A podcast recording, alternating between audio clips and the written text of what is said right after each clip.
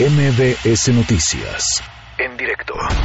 Nos enfocamos en el desarrollo de videojuegos con distintas tecnologías, como puede ser Kinect para 360 o el de Kinect One, Oculus Rift, aunque actualmente ya se está transfiriendo esa aplicación a dispositivos móviles. Los pacientes tienden a tener los, la mano espástica, entonces su posición normal es realmente con la mano cerrada y lo que les cuesta trabajo es liberar entonces, la idea de este juego es que poco a poco empiecen a hacerlo de manera automática, este, enganchándose en el juego eh, y entonces hacen la liberación de, de la mano.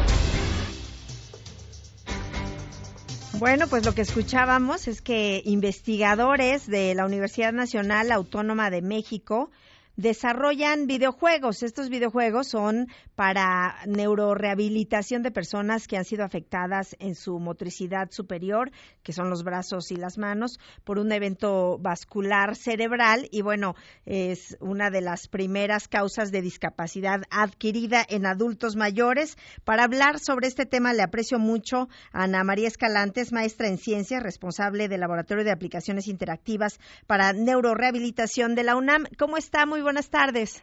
¿Qué tal? Buenas tardes, Citlali. ¿Cómo está? Muy bien, pues con esta buena noticia, eh, ustedes están desarrollando este, estos videojuegos que de alguna manera pues están dándole algunas habilidades y por supuesto la rehabilitación a estas personas que fueron afectadas.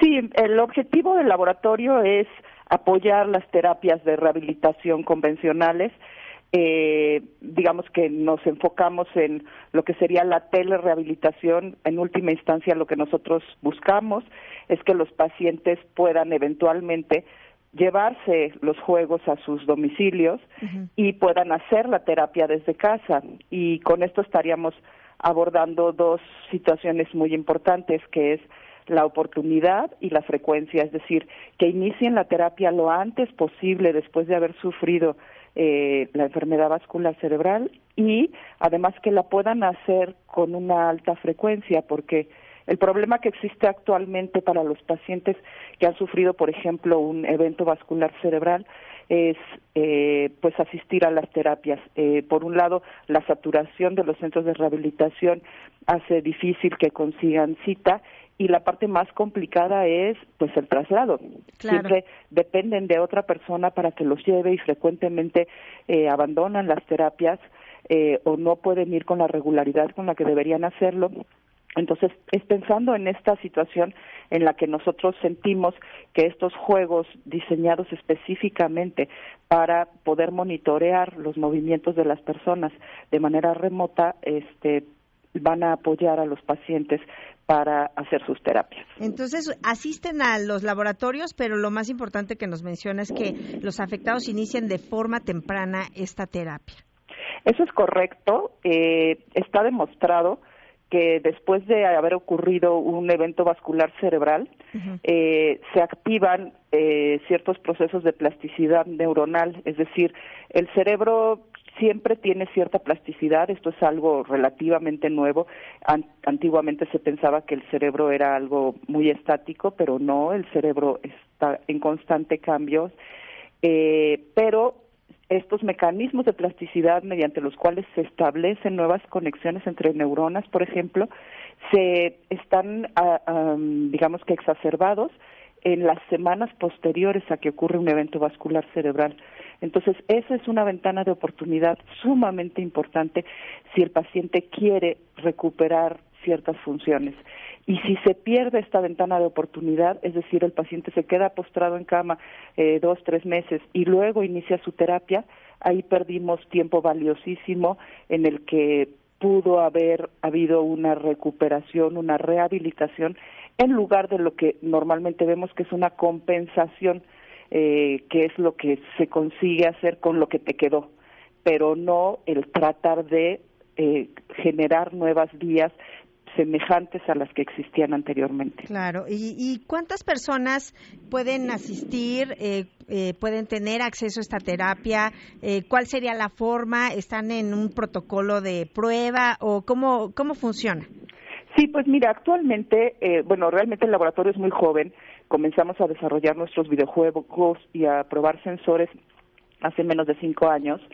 Eh, y pues hemos registrado algunos juegos ante Indautor, tenemos algunos sensores en prototipo, utilizamos algunos otros sensores comerciales y realmente en la etapa en la que estamos ahorita es en la etapa de validación. Entonces sí tenemos un protocolo en colaboración con el Instituto Nacional de Neurología y eh, pretendemos quizá iniciar otros protocolos en hospitales eh, con la idea de valorar, de, validar nuestras aplicaciones, es decir, mostrar que los pacientes sí tienen una mejoría al usar los juegos.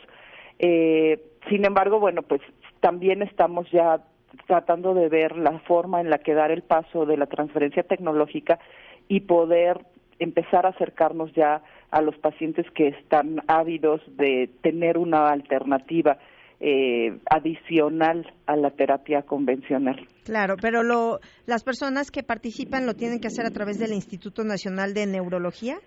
Bueno, no necesariamente. Algunas personas se han acercado directamente al laboratorio eh, y bueno, tenemos un número limitado de sensores eh, y pues sí hay algunas personas que han podido este, comenzar a hacer sus terapias desde sus casas.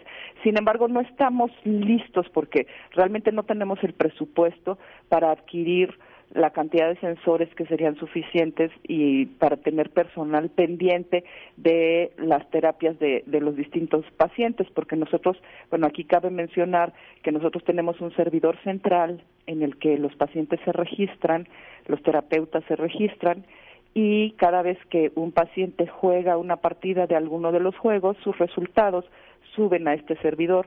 Entonces, una persona de nuestro equipo tiene que estar revisando los resultados de cada una de las sesiones y de esta forma asignar nuevas eh, sesiones a cada uno de los pacientes y esto depende de cuál fue su desempeño en las sesiones anteriores. Entonces, hace falta personal para que esté monitoreando eso y definitivamente pues nosotros también necesitamos eh, encontrar la forma de adquirir nuevo financiamiento que nos permita conseguir nuevos sensores porque pues actualmente tenemos pocos y pues obviamente no podemos prestárselos a mucha gente. Eh, entonces, justamente es que estamos tratando de encontrar la forma de, de, conseguir mayor financiamiento y entonces sí poder estar al alcance de, de mucha más gente que lo necesite. Entonces, en la etapa actual, o sea, no, no estamos cerrados a, a eh, atender pacientes de forma directa, pero desafortunadamente eh, pues son pocos los que realmente podemos eh, ver de esa manera y más bien estamos en la etapa de pues acompañar a pacientes que ya están asistiendo a terapias en, en, en el hospital eh, complementándoles su terapia con los videojuegos. Pues qué gran labor están, están realizando y ojalá que tengan los recursos suficientes para continuar y tener pues eh, a muchas más personas, a muchos más pacientes que puedan utilizar estas terapias. Muchísimas gracias por platicar con nosotros sobre este tema. Muchas gracias a ustedes por el interés en nuestro trabajo y que tengan una buena tarde. Gracias. Es Ana María Escalante, maestra en ciencias, responsable del Laboratorio de Aplicaciones Interactivas para Neurorehabilitación de la Universidad Nacional Autónoma de México. MBS Noticias, en directo.